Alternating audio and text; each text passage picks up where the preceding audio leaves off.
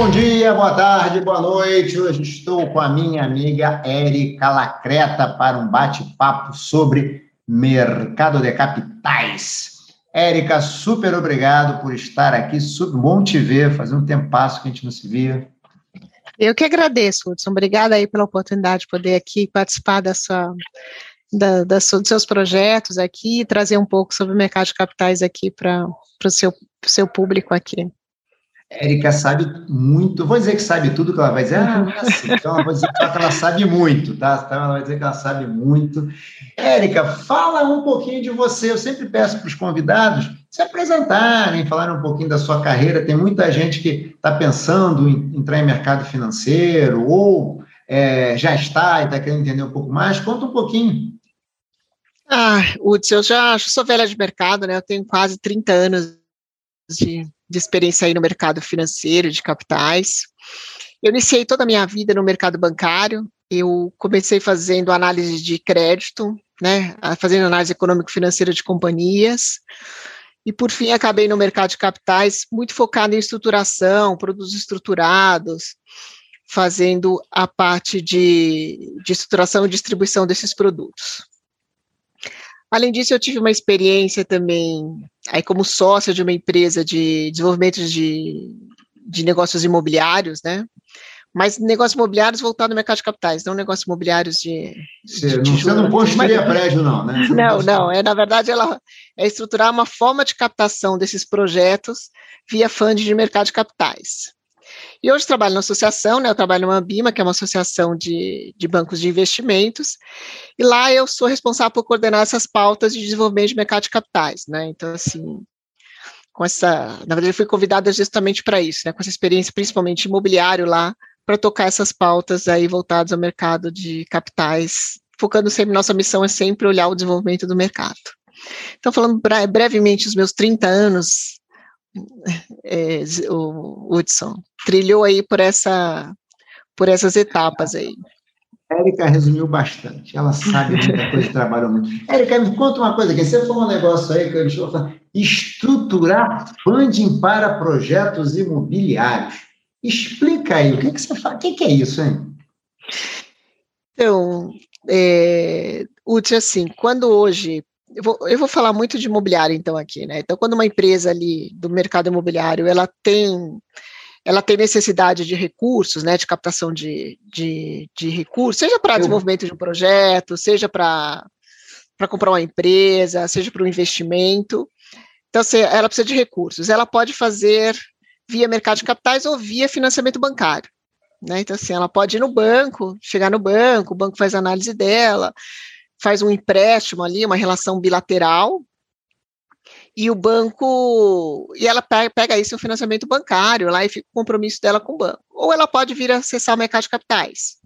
Então, ela tem estruturas para isso. Então, assim, ela pode, na verdade, como emissora, emitir títulos aonde o mercado de capitais adquire e ela faz o fund via investidor. Em vez de fazer um fund via diretamente uma relação bilateral banco, ela faz um fund via uma captação junto a investidores. Então, ela faz, por exemplo, a gente estrutura papéis é, compatíveis com a, com a necessidade da companhia, distribui ela ao público de investidores que analisam e identificam a sua, a sua identidade com esse papel e adquirem esse, esse recurso. Então, esse recurso do investidor vai diretamente para o caixa da companhia. Então, não, é, a gente chama de desintermediação bancárias. Então, assim, via mercado de capitais é a desintermediação bancária, o investidor é que define os preços e as condições, enquanto o banco, quem define preços e condições é o próprio banco.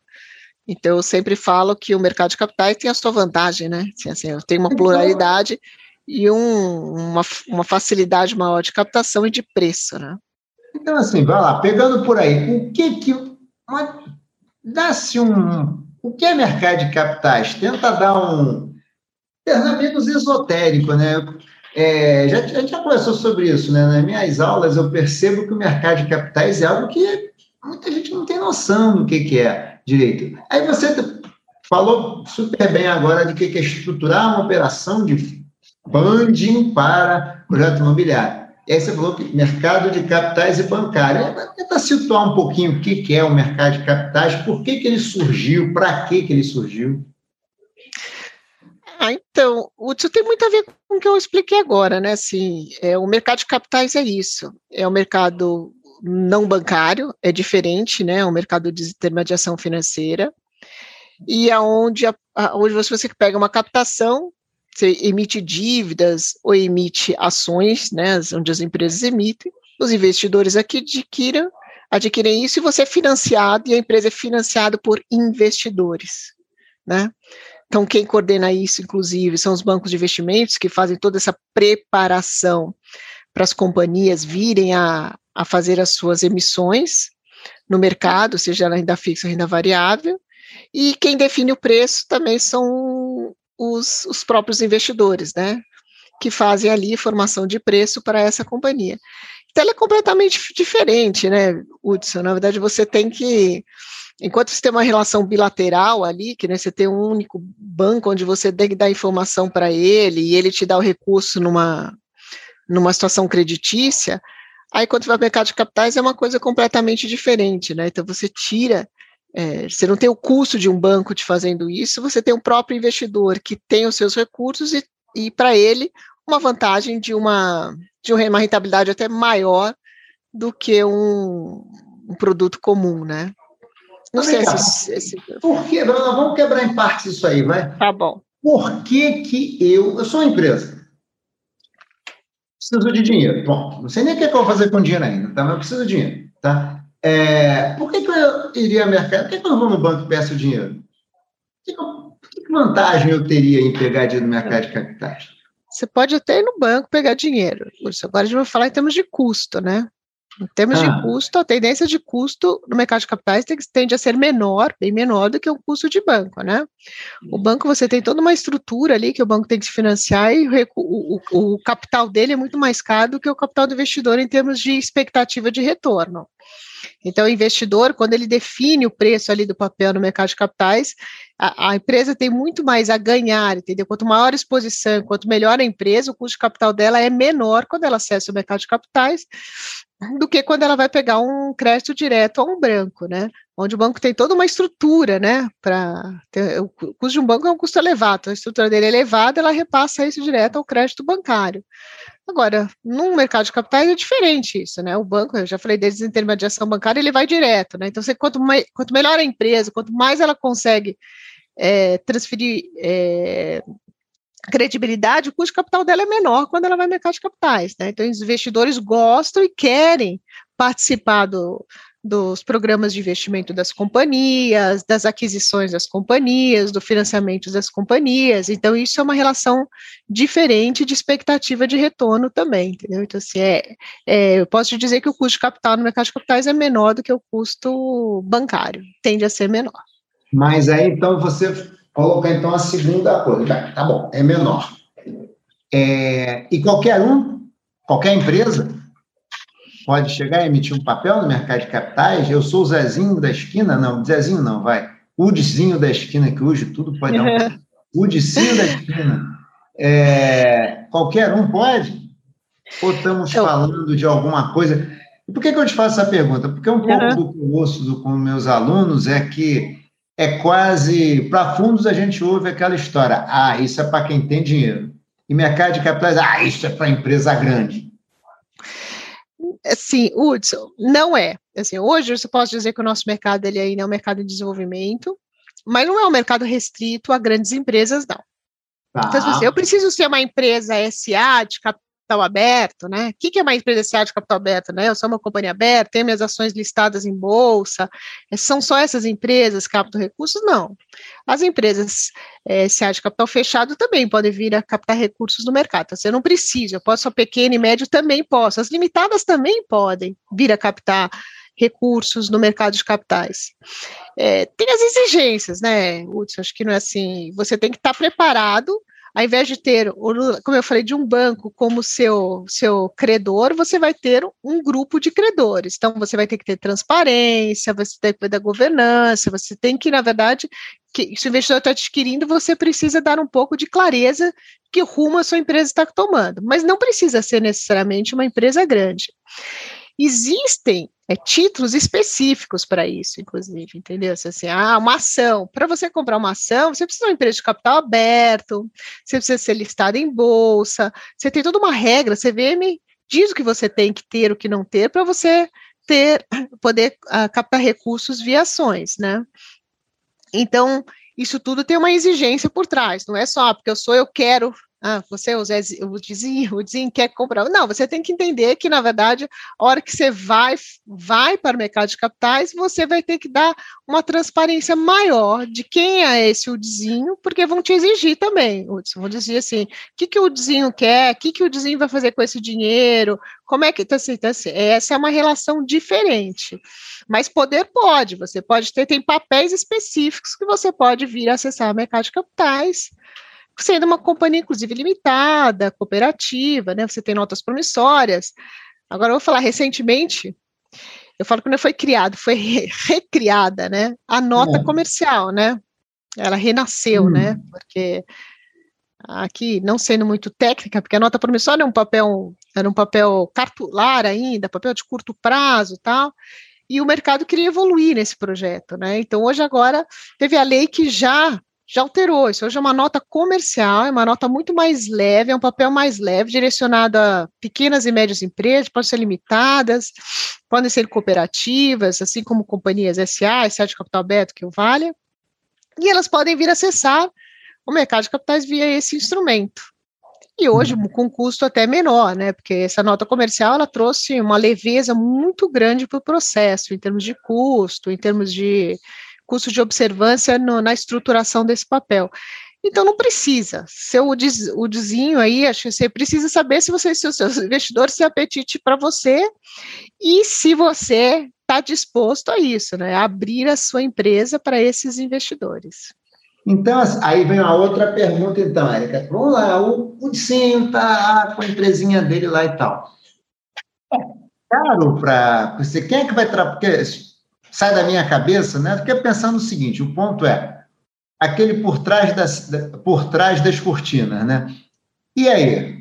O Dicinho quer montar um papel. Quem que eu chamo? Eu chamo quem para me ajudar a fazer isso? O que, que essa pessoa vai, vai fazer? Porque eu estou imaginando que isso faz parte de um pacote de serviço, né? Então, Hudson, são os bancos de investimentos, né? A gente, os bancos de investimento têm expertise nisso e vai te ajudar o Hudson a vir a colocar os seus papéis no mercado de capitais. Então, eles vão identificar assim, Hudson, se você está preparado ou não, o que você precisa mudar ou não, ele vai te orientar a tudo isso, ele vai fazer uma leitura de mercado um pouco disso, para ver como é que funciona, assim, como é que o Hudson está preparado para o mercado de capitais em termos de custo, para dizer, Hudson, olha, já tem aqui alguma coisa, eu já olhei, a gente já tem uma leitura de mercado aqui para você, o seu custo vai ser X, você tem, ou põe uma garantia aqui, ou põe, ele estrutura de forma com que ele consiga aproximar a sua necessidade com a expectativa de investidor. É isso que faz o banco de investimento, que a gente fala, o intermediário, ele intermedia a necessidade do emissor com a expectativa de rentabilidade do investidor e de risco. Então, ele faz aproximar essas duas, essas duas pontas, né? Ele tem que satisfazer tanto você, o vizinho, como também o investidor.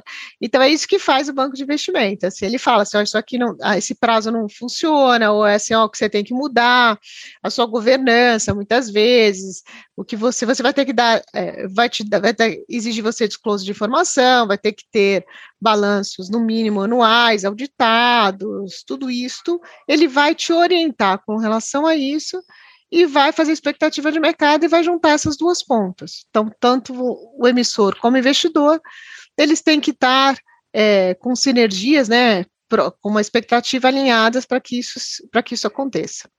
Então tem um trabalho aí que é um trabalho desse banco de investimento, que é um trabalho meio de assessoria mesmo, consultoria, assessoria, né? De parar, olhar. A gente chama isso de a gente chama de pode chamar de assessoria, mas a gente chama isso mesmo de estruturação de mercado de capitais, né? Então a gente fala assim, ah, isso aqui você vai lá, vou estruturar, vou fazer uma proposta para você, falar, Hudson, vou entrar na sua empresa, faço uma proposta, a gente faz junto, né? A gente desenha e aí a gente faz a distribuição pública desse, desse seu papel aí.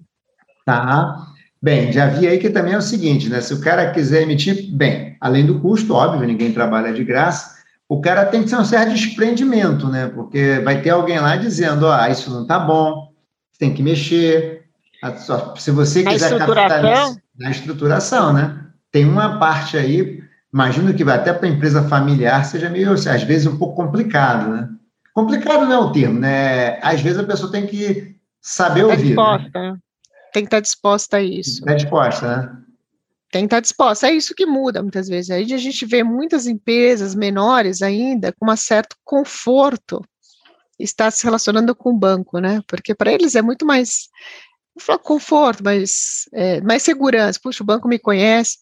E tem que dar transparência, né, banco, Hudson? Então, assim, hora que você está no banco, tem transparência para banco, né? Agora, quando você está no mercado de capitais, você tem transparência para todo mundo, né? Porque seu papel, a hora que ele está no mercado, ele pode estar comigo hoje, sabe, amanhã com, com outra pessoa. Então, a exigência vem do investidor, não vem do banco, né?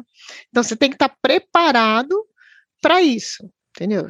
Então, assim, hoje, não estou falando uma pequena, mas uma grande empresa, por exemplo, uma grande empresa, uma empresa que tem seu, suas ações listadas em bolsas, ele tem só muitos sócios, né? E sócios exigem, né? A hora que você entrou como sócio, você quer exigir da companhia. Então você tem que estar, tá a companhia tem que estar preparada para isso, né? Porque tem expectativa de retorno e tudo mais, tá? Você, você assume o compromisso, você tem esta é, você tem que atender essa exigência que você assumiu naquele momento. Você falou, eu vou te entregar isso, o investidor vai te exigir isso, né? Então, assim, tem que ter, tem que ter esse preparo. Mas, mais uma vez, é, uma, é um custo inicial é, de estruturação, mas a captação de recursos, em termos de, de custo de capital, é menor, né? Tá, ou seja, você capta, você se dispõe, é, aceita que te digam, ó, isso aqui você precisa mexer, não sei o que dizer. E aí uma coisa que você falou que é interessante, não sei se todo mundo pegou, essa compatibilização entre, você para ter esse custo de emissão, sua, sua empresa tem que estar assim, porque o investidor vai cobrar mais ou menos conforme você esteja mais ou menos arrumadinho. Né? Exato. Ou seja, esse assessor, na verdade, ele tem uma leitura dos dois lados, né? A leitura do lado do quem está emitindo e também tem, tem uma leitura de quem vai comprar. O que, que esse cara que vai comprar está exigindo, né? Que tipo de compromisso vai ter que oferecer? É que eu falei, a arte está aí, né? A arte de você fazer, né? Quando você fala do banco, né? Do estruturador, é a arte de juntar essas duas pontas. Então, você, o somzinho, você tem uma, uma necessidade, né? Então você quer, você sabe como você vai pagar, você sabe se você tem um projeto aqui. E você, a arte do, do intermediário aqui é achar o investidor que case bem com essa, com essa expectativa também.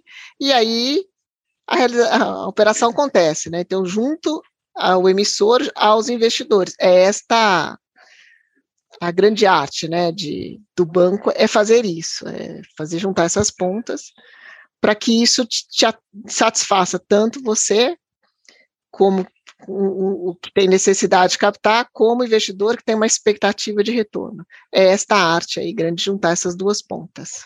Tá. E aí, Érica, você falou aí, que você estava comentando, sobre ações também, né? E aí, queria que a gente fizesse aqui, para dar uma distinção de. A empresa pode captar uma dívida, né? Ou ela pode captar via ação, né?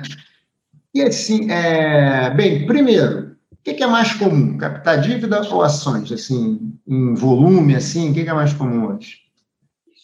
Não, hoje eu vou falar para você que o nosso mercado é um mercado mais focado em renda fixa, né? Acho que o nosso mercado é um mercado de tradicionalmente de renda fixa e e, e assim, acho que para você se preparar para uma renda fixa, tá que nem eu falei, a exigência é menor em termos de você. O que você faz na renda fixa? Vai emitir o papel de dívida, né? Então, quais papéis pode emitir, né? Falei, vamos lá, vamos falar assim, exatamente. Quais tá os papéis? Vamos tangibilizar. Tá Ah, você pode. Hoje o mais comum, mais conhecido é uma debenture, né? A debenture é o papel mais commodity aqui do mercado de renda fixa. Você tem a nota promissória, eu falei que a nota comercial que está renascendo aqui, você tem os títulos securitizados, que traz muita empresa pequena para o mercado de capitais também, né? Você não precisa ter os títulos securitizados, que são certificados recebíveis, seja do setor do imobiliário, seja do setor do agronegócio, tudo isso é renda fixa. os CRAs, né? os CRIs e os CRAs, né, que a gente... Isso. É. Tudo isso é renda fixa. O que, que é uma renda fixa, né? Então, assim, o que, que são esses papéis, né? Cada um com sua característica, mas assim, o que, que eles traduzem? Eles traduzem um compromisso lá, né? Que o Hudsonzinho se comprometeu, né? Então tem lá toda uma, uma exigência ali do Hudson, falou assim, olha, o que está por trás daquele papel? Eu vou, você vai me emprestar X, eu tenho aqui as minhas condições, eu vou fazer isso. Você assume um compromisso lá, lá dentro do seu do documento que retrata isso, seja na escritura de uma debentra, seja numa carta, numa nota promissória, seja num termo de securitização de securitização, você assume um compromisso ali. Entendeu? Então, assim, então, assim olha, eu vou te devolver, vou te dar 100, vou te devolver no final 110. Então, assim, então você recebe 100 do, do investidor, e depois paga 110 investidor, que casa bem com, o seu, com a sua necessidade de capital agora, com o seu fluxo aí, que você vai comprar, você vai precisar desse dinheiro, porque você vai investir, vai, sua receita vai aumentar e você vai retornar o recurso para o investidor com uma, com uma rentabilidade.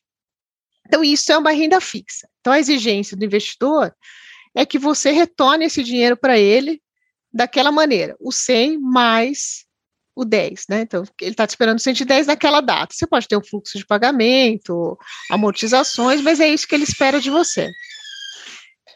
Já na renda, estou falando assim de uma forma simplificada, se você já, já na renda variável, a expectativa é diferente. Na hora que você emite uma ação, não é que uma ação é mais simples, a ação é, uma, é um título mais conhecido, né? Então, quando você fala mercado de capitais, a pessoa fala, ah, é mercado de ações. É né? muita gente que você fala. É o mercado de ações. É isso aí, quando você fala mercado de capitais pegando assim boa, é, um pouco da minha experiência em sala de aula, você fala mercado de capitais, ah, é ação, né? Ações, é ações ação, em né? bolsa, né? né? É. é. a bolsa, é a bolsa, né? Mercado de capitais é a bolsa.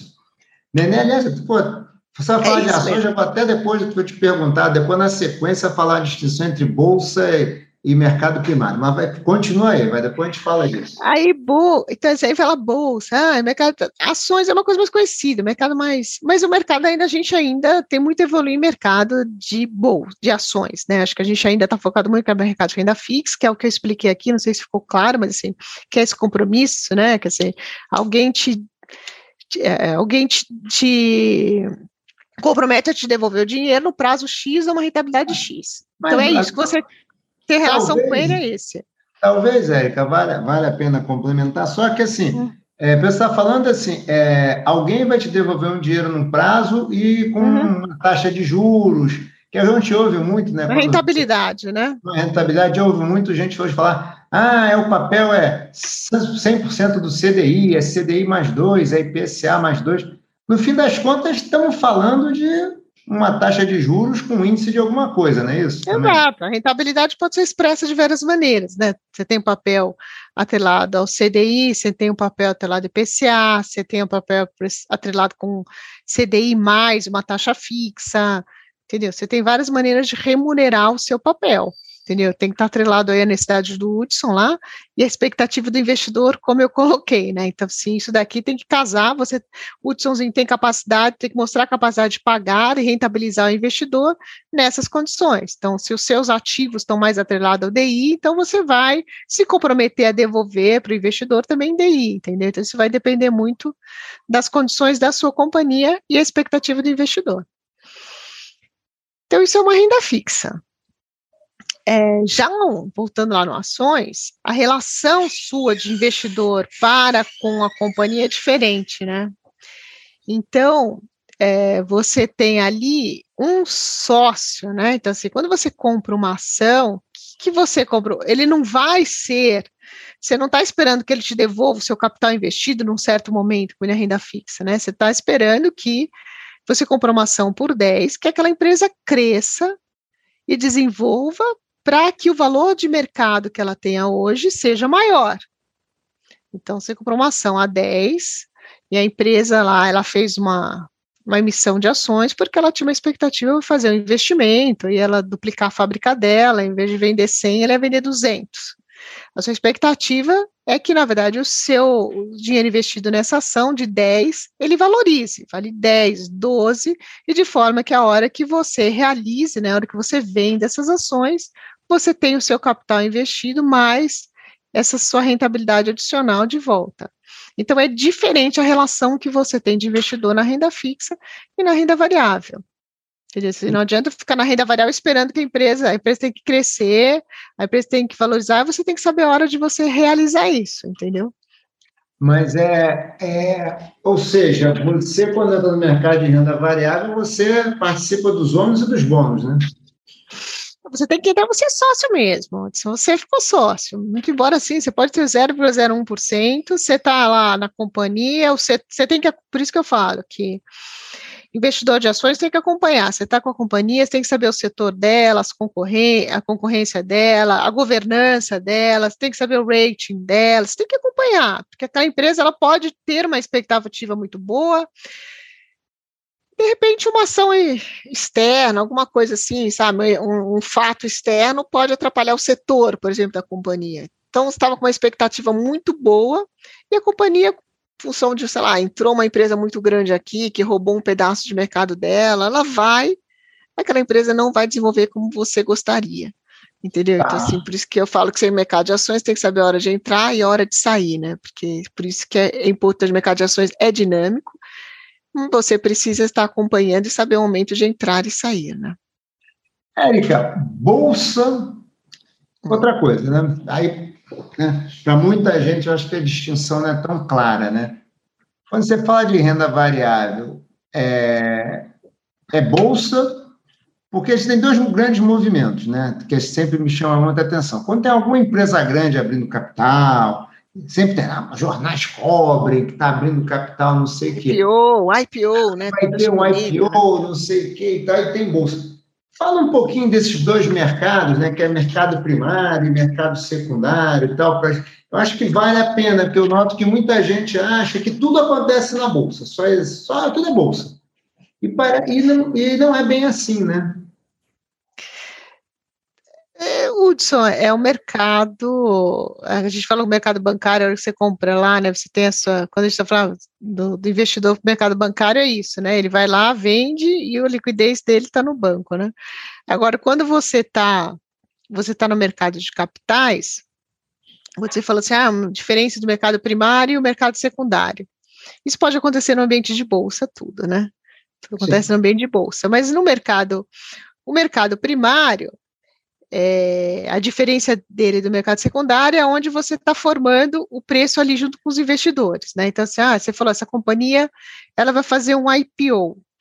Ah, ela vai fazer um IPO, tá, então ela vai, aí tem um IPO, né, ela pode fazer IPO para caixa, para para para fund, para o próprio caixa da companhia ou para saída de investidor, né? Então a gente fala assim, ah, pode ser uma, uma emissão de ações é, é, secundária ou não, né? Então, assim, você pode falar assim, ah, eu vou emitir ou novas ações ou eu vou vender ações existentes. Ou seja, a Erika pode estar querendo aproveitar que a empresa bombou, crescer e vender suas ações.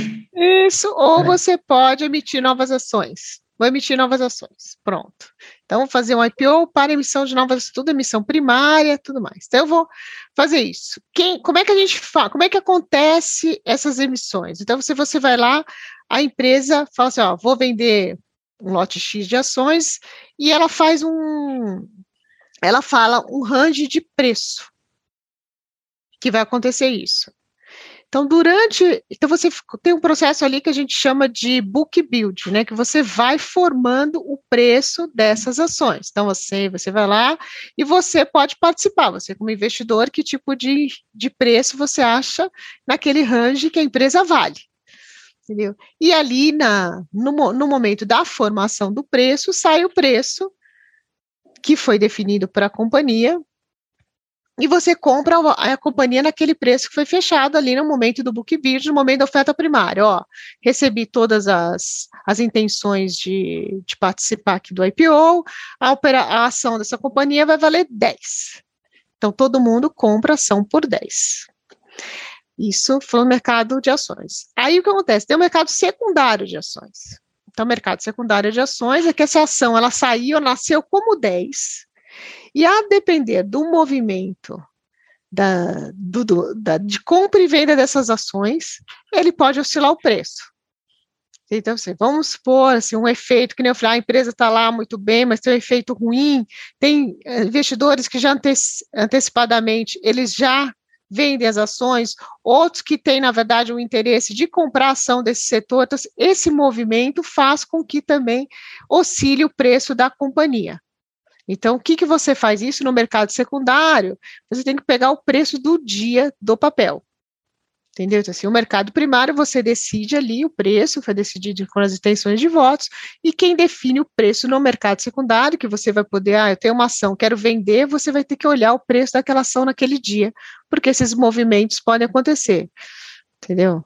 Simplifica, estou sendo simples aqui, né? Acho que não ficou é, claro.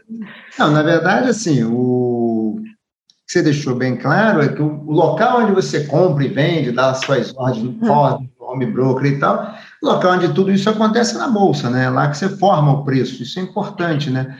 Porque uma das coisas que eu noto também, Érica, é que muita gente às vezes fica assim, ah, mas de um dia para o outro variou tanto. Tu já estava conversando com o vizinho, ele ah, mas por que, que a bolsa está caindo tanto tal? As empresas do Brasil não piorou tanto. Tem, por que, que assim, entendi, por que, que o bolsa está caindo e tem uma ação que está subindo, né?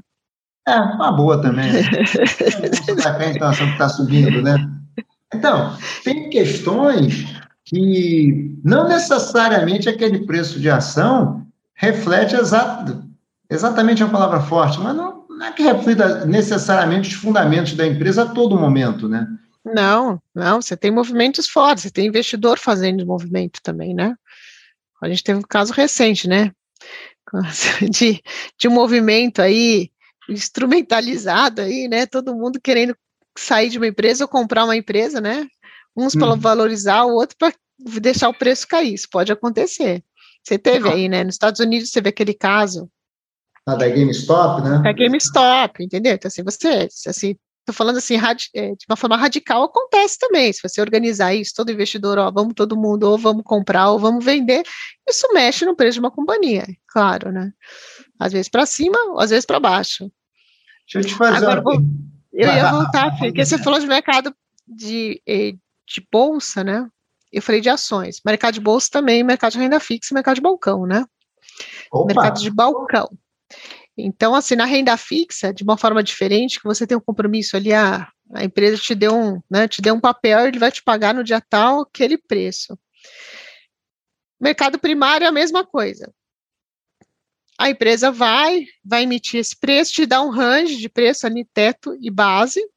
O investidor define o mesmo processo, um book build e sai lá o preço. Todo mundo compra preço do papel lá, ó, vai a rentabilidade vai ser, como você falou, CDI mais alguma coisa, ou tantos por cento do, do IPCA, alguma coisa nesse sentido. Mas esse papel vai te pagar isso no final, né, Hudson? Hum. Mas no mercado secundário também oscila preço de renda fixa, né? Então, assim, gente pergunta assim, ó, se, por que que, na verdade, ele vai pagar 100 é, eu estou esperando retorno de 110, por que, que hoje não está valendo isso, né? O quanto ele prometeu, porque o mercado secundário também de renda fixa, ele oscila conforme a taxa de juros, né? Então, é a famosa marcação a mercado, né? Renda fixa então, não é fixa, então? É, é renda fixa não é fixa, exato. Então, assim, seu papel pode ser que naquela hora, naquele momento que você está disposto a fazer liquidez dele, é disposto a, a vender o papel, ele não esteja com aquele preço que você esteja imaginando, muito embora seja uma renda fixa, né? Então, quando você falou de mercado primário e mercado secundário, então falando de ações e falando também de renda fixa, tem oscilação de preço, a não ser que você pegue o papel, fique com ele até o final, né? Carregue ele até o prazo final, que a empresa vai te devolver aquele aquele compromisso assumido. Do contrário, isso vai oscilar, dependendo da taxa de juros, que é quanto esse papel, com relação à taxa, ele está valendo hoje, né? Que é ah. o vulgo aí, vulgarmente chamando, chamando de marcação a mercado. Ou seja, é, para tentar tangibilizar, esses é. aumentos recentes que a gente está tendo da taxa de juros podem vir a causar é, mudança nos preços dos papéis de renda fixa. Se alguém sim, precisar sim. vender agora um papel, talvez, talvez não, ele vai vender, talvez, vai botar o talvez aqui, talvez ele venda por um preço pior do que aquele esperado. Exato, isso é isso. Então, assim, tem que ficar, tem que prestar atenção. Então, não só a ação, com todos esses movimentos que eu falei, mas a renda fixa, está achando que você vai receber aquilo lá naquele momento? Não, entendeu? Você tem que olhar, porque tem um momento certo também para comprar é, e para vender em função do, da taxa de juros. Tá. Eu conto uma coisa, Érica. É, um investidor, hum. ele está pensando em comprar uma renda fixa ou uma ação, e ele está na dúvida. Que seja assim, que, nessa decisão, o que, que ele deveria pensar assim? Eu vou, que Ai, que pensar? Que cuidados ele deveria que, que na vida dele ele deveria parar e pensar? Ah, eu acho que eu preciso pensar nisso, nisso e nisso antes de decidir se eu faço A ou B. Olha, Hudson, assim, depende muito da, do que se espera desse indivíduo, né? O que, que é a expectativa dele, né? Então, assim, que expectativa ele tem com relação à sua liquidez, a sua necessidade desse papel, tem papel de longo prazo. Investir em ações não é uma coisa assim de, de curto prazo, né? É uma coisa de, de longo prazo, porque tem todo amadurecimento e tudo mais e tal. E a renda fixa também, assim, você precisa ver assim que tipo de renda fixa que você quer. Hoje você tem papéis de longo prazo, né? Gente vou te falar que é debêntures de infraestrutura, né, são papéis de longuíssimos pra, longuíssimo prazo, tem papéis de 10 anos, 12 anos, você hoje se financia, né, a renda fixa não era um, é, costumeiramente, né, historicamente, o papel de longo prazo, hoje está virando também um papel de longo prazo, né, então você tem hoje é, financiamento, é, investimento de longo prazo via, via renda fixa, então depende muito da sua necessidade de liquidez, entendeu? de momento de vida, tudo isso impacta na sua necessidade. Agora, o mix de carteira é sempre bem-vindo, né, Hudson? Acho que quanto... Opa, gostei disso. Eu acho que você, dependendo do seu apetite de risco e da sua necessidade de liquidez, você fazer um mix ali de, de carteira é sempre muito bom, né? Você ter um pouquinho de tudo sem se comprometer ali com né, com os tipos mais arriscados, mas assim sempre saber um pouco de é, é, transitar pelos dois mundos. Eu acho que assim, acho que acho que você, é bom conhecer a renda fixa, também conhecer a renda variável. Acho que são dois mundos que se complementam, né? Acho que vale a pena você Agora, não conheço essa pessoa, não sei qual é o momento de vida dela, não, não sei como é a liquidez dela, a necessidade né? dela. Lembrar o suitability sempre. É, então, assim, para o investidor tem que primeiro tem que ter lá, tem a corretora, tem que ter o seu, o seu assessor lá, seu consultor, que vai poder, que conhece melhor a sua necessidade. Então, primeiro você precisa ter uma, uma conta numa, numa corretora. Aí você tem lá o seu, seu assessor, seu aconselhador, o seu, o seu gerente, muitas vezes, né? Para te dizer que conhece um pouco mais seu apetite. E ele vai fazer o seu suitability, né? O seu apetite de risco vis-à-vis -vis o, o, o portfólio de produtos que ele tem. Então, ele vai poder te orientar melhor com relação ao seu apetite de risco, ao seu, seu momento de mercado, o que, que, seria melhor em termos de em termos de, de renda fixa ou renda variável, ele vai te orientar melhor, assim, falando assim, Hudson, é muito complicado, né, então assim, Depende do seu momento, você quer renda, renda longo prazo, se você precisa de liquidez, se você tem apetite a risco, se você não tem, sabe? Assim, é muito, são muitas variáveis, por isso que esse, o suitability é muito importante, né? Assim, quando o seu gerente, o seu consultor, o seu aconselhador, o seu assessor lá, ele te conhece, né? Que ele sabe qual a sua necessidade de vida hoje, ele vai poder te definir uma carteira mais adequada para você e vai te indicar o papel que é mais compatível com a sua necessidade. Gostei, Érica, gostei muito. Ou seja, não é sair comprando produto porque estão dizendo que vai render bem ou bem, né? Tem que tomar cuidados, tem que saber o que, é bom para você naquele momento, né? Cada pessoa é uma pessoa em um momento de vida. Exato, pode ser bom para você, pode ser não bom, pode ser não bom para mim, né? Você vai ter uma expectativa diferente da sua, eu preciso de liquidez, você está aí já, né? Já está feito na, na vida, só quer investimento de longo prazo, tranquilo, tal. Eu ainda não, preciso de liquidez, preciso de alguma coisa que gire mais rápido. Não, o Hudsonzinho está precisando de empréstimo ainda. Só não sei se vai ser mercado de capitais ou não. O Hudsonzinho ainda está nessa fase, mas tudo bem. Aí depois a gente estrutura. Ah, bom, pô, gostei, já tem uma profissional, tá vendo? Fazer podcast tem essas vantagens, né? Vem cá, uma coisa que você falou, acabei não perguntando lá na frente. É crise e CRAS, né? Você falou de securitização, que acabam sendo grandes alternativas até para empresas menores, né? É, primeiro, né, assim, CRI e CRA, securitização, dá para falar, assim, eu sei que é difícil, não é um tema fácil, não. Mas o que que isso é diferente de uma debenture, por exemplo? Assim, uma, uma coisa mais padrãozão, por que que isso é diferente? Por que, que eu compraria um Criocra? Que é um negócio que é um pouquinho mais, um pouquinho mais difícil, parece. Explica um pouquinho. Eu vou tentar ser simples aqui, né? Quando você compra uma debênture, que é, que é esse papel mais comum, quem vai te pagar é o emissor, né? Então, o emissor foi lá, assumiu o compromisso com você, eu falei que tem eu não sei se falei, tem os covenants, tem um monte de obrigação que ele põe ali para ele te dar rentabilidade. Olha, eu vou fazer isso, vou fazer aquilo, fazer aquilo, e no final vou te pagar X. Se eu não te fizer isso, você levanta a mão. No CRI, no CRA, é, numa securitização, você, o que, que você faz? Você compra uma carteira de recebível. O que, que é uma securitização? É uma, é uma rentabilidade via uma carteira de recebível. Então, uma companhia que quer se financiar no mercado de capitais e tem ativos, né, que tem créditos a receber, ela vende esses créditos os boletins, os boletinhos, as duplicativas. Boletos, isso. Ele vende a uma securitizadora. Entendeu? Então, então, o que, que eu faço na hora que eu faço uma securitização? Uma securitização perfeita, que a gente chama de um true sale. Eu afasto o risco da companhia e, e tiro dela os ativos. Então, assim, não, essa companhia vem e vende para a securitizadora esses ativos. Então, eu afasto, não quero mais saber da companhia. A securitizadora compra o ativo e vai pagar para essa empresa que vendeu seus ativos os recursos. Com esse lastro, que são esses boletos aí, um monte de carteira, um monte de recebível, que estava uhum. na carteira da, do Hudsonzinho aqui, a, a securitizadora empacota e emite um certificado de recebível imobiliário. Então, tá. de, conforme o fluxo dessa, desses, desse, dessa carteira de pagamento que estava lá no Hudson, isso vai remunerar esse CRI ou esse CRA, a securitização.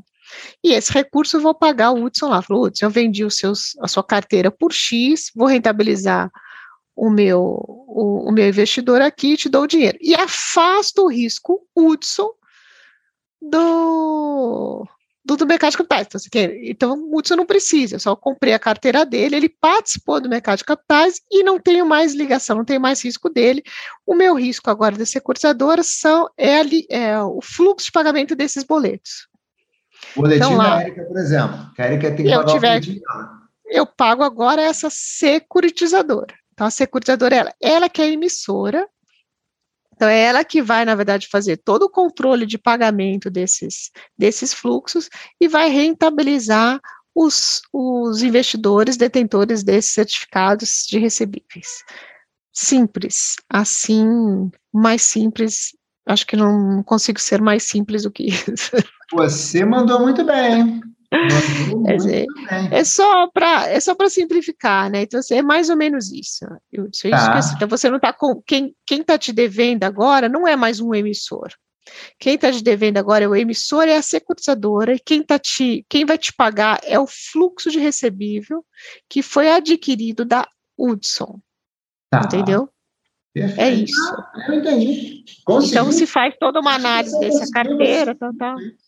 Você foi muito bem, você deu uma explicação ótima, ótima mesmo. Porque é complexo, uma securitização é complexa, mas assim, e aí a gente fala de certificado de receber, mas pode ser não a securitizador, pode ser um fundo, que é o FDIC, né?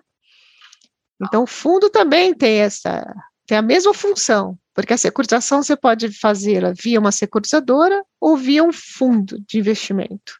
Ah. Então, o FDIC podia também ir até o Hudson, comprar a carteira do Hudson, emitir cotas e pagar o Hudson. E o que, que o FDIC faz? Rentabiliza em cima dessa gestão dessa, dessa carteira que era do Hudson, que agora é do fundo. Então, a Érica vai pagar para o fundo, para o fundo pagar os investidores. Tá. É, mais uma vez, o, é, ficou claro para mim, eu não sei se para todos que vão nos ouvir, que, na verdade, eu entendi por que, que você falou que dá acesso a empresas menores, né? Porque basta você ter uma carteira de recebíveis, alguém achar Exato. que a sua carteira é interessante, e, mais uma vez, o mercado de capitais está atuando aí. Você tá cumprindo tá... o papel, exato. Está cumprindo o papel ali. Você está captando, você vai captar até mais barato. Você está fazendo isso de uma forma mais. Verdade o velho Sim. desconto de duplicata, né? Aquela coisa que a gente ouvia Exato. falar. Exato. Ah, vou fazer o desconto da duplicata. Ia lá no banco, aí o cara pagava um mega de um, de desconto para comprar. E agora você tem chance de fazer isso via uma operação de securitização com FDIC, um CRI, um CRAS, sei lá, uhum. algum deles, provavelmente pagando um pênalti menor, vamos chamar assim. Exato. Não? É isso mesmo. E cada vez você está modernizando mais, né, É isso. Ah, não, graças a Deus. Né? Érica, a gente está chegando ao final, então eu vou te fazer mais uma perguntinha aqui, que é o seguinte: como é que a visão da Érica assim, de mercado de capitais aqui no futuro, não um futuro longo, muito longo é difícil, mas como é que você vê esse mercado de capitais crescendo, participando mais do dia, dia, dia participando mais do financiamento das empresas? Como é que você vê isso? Você vê mais investidores comprando títulos? Como é que você está vendo essa evolução recente e futura aí? Ai, Hudson, eu, assim, se você for falar, a gente está vendo uma curva crescente de participação de mercado de capitais no financiamento das companhias, sim. É assim, eu vou dizer, assim, não só renda fixa, como renda variável também. Assim, se você for falar, tem mais investidores, eu falo que o mercado lá atrás, o retrovisor, né, falando aqui 30 anos atrás, o mercado de renda fixa não era para era de um público restrito de investidores, hoje ele, ele está disponível para todo qualquer tipo investidor, investidor de varejo, seja, qualquer um hoje pode participar do mercado. E o mercado de capitais tem, tem sido muito importante também para o financiamento das companhias. A gente teve até um, fizemos até um trabalho no ano passado para identificar qual é o percentual disso, né? A gente teve cerca de 18% lá no meados do ano passado, a gente falou que o, que o mercado de capitais estava fazendo esse papel de, de cumprir, né, com a necessidade de financiamento das companhias. E isso é uma crescente, Hudson, isso era muito pequeno, isso vem crescendo, e a gente vê aí, né, acho que o mercado de renda variável bombou tá em 2020, está bombando em 2021. A renda fixa até agora, em agosto, a gente já superou as emissões do ano passado. Tem muita expectativa de superar esse ano, quer dizer, a gente está com uma crescente no, no mercado de capitais. E eu acho que isso só tem a ganhar, né, Hudson? Acho que tanto ah, para o investidor como para as companhias, eu acho que isso é isto é benéfico para todo mundo. Eu acho que assim os países desenvolvidos têm os seus mercados de capitais desenvolvidos, né? Então, quanto mais a poupança da população tiver voltada a investir nessas companhias que crescem, né? Que isso vira um círculo virtuoso, né? Então, assim, eu acho que a gente, e eu acho que é uma tendência nossa. Eu acredito que o mercado de capitais cada vez mais vai se cumprir o papel, e isso a gente está. É, isso, os, os números por si só eles já, já falam isso, né? Ele é uma tendência de crescimento. Ah, que bom, que bom. Então, pelo que eu noto, você espera que nos próximos anos a gente continue nessa toada. Então, ah, eu... Vamos crescendo, vamos crescendo. Eu acho, acho que o mercado está desenvolvendo, Hudson, acho que as fintechs estão vindo, o mercado de capitais, a desintermediação financeira, eu acho que a gente está, acho que o mercado está crescendo, e eu acho que é uma tendência que não tem mais retorno, acho que cada vez mais é que você falou, né? as empresas têm que se preparar, têm que se conhecer, e eu acho que, que o papel do mercado de capitais tem muito ainda a cumprir, eu acho que é, um, é uma crescente positiva. Ah, mais legal. investidores, mais emissores, precisa, precisa de mais emissores, mais investidores. Não, e você falou uma coisa também que é bem legal, é, é como as empresas precisam se preparar para o mercado de capitais, a gente melhora também a governança das empresas, melhora a transparência, o mercado como um todo melhora também, né? Você passa a ter empresas mais bem preparadas no mercado, né? E eu digo para você, quanto mais preparada, mais governança, mais transparência, o custo de capital dela é menor, entendeu? Quanto mais assim, ela fala, olha, quanto mais ela é transparente, diz o que, que ela está fazendo, os investidores acreditam, né? Passa para credibilidade maior e, e, o custo de capital é, reduz e mais investidores ela consegue. Acho que é um ganha-ganha para todo mundo. Tá certo. Minha amiga Érica, infelizmente chegamos ao final. Peço aqui, Deus, para você, um espaço para você poder deixar uma mensagem final aqui para quem nos ouve e nos vê. Hudson. Não, eu acho assim, acho importante, acho que assim, você fala mercado de capitais, eu acredito que vai crescer, acho que sim, e eu acho que a educação financeira é algo muito importante, acho que é isso o papel que você está fazendo aqui, né? Levando educação para todo mundo. Eu acho que eu acho que isso é um fator crucial para o desenvolvimento do mercado de capitais, a educação financeira. Então, assim, a gente só falou muito de emissor, né? Mas o investidor precisa, né? Precisa conhecer e precisa desmistificar um pouco esse esse mercado. Ah, temos um episódio eu, novo, então, já temos que começar a pensar no novo episódio, hein? E, a, e é isso, eu acho que é isso, acho que isso daí é educação financeira, eu acho que é, eu fico satisfeita em poder participar aqui, contribuir com isso, Hudson, e parabenizo você também por estar fazendo esse papel aqui, que eu acho que, que é importante e, eu, e, esse, e quanto mais o investidor conhece, eu acho que isso traz mais, mais clareza, mais capacitação, e o mercado de capitais se desenvolve mais, né? Vamos ver se a gente consegue chegar assim como os países desenvolvidos, né? Vamos lá. Com certeza chegaremos. Érica, super obrigado, papo ótimo, maravilhoso. Muito obrigado mesmo. Hein? Obrigada a você, Hudson. Tá certo, então, Érica, tudo de bom, beijão. Gente. Para você também, Hudson. Até mais. Até mais. Bom dia, boa tarde, boa noite. Investimento Abessa, podcast disponível no Spotify, Apple Podcast, fica no YouTube também. Depois assistam, ouçam, vejam. Um abraço, tchau, tchau. Tchau para todos. Até logo.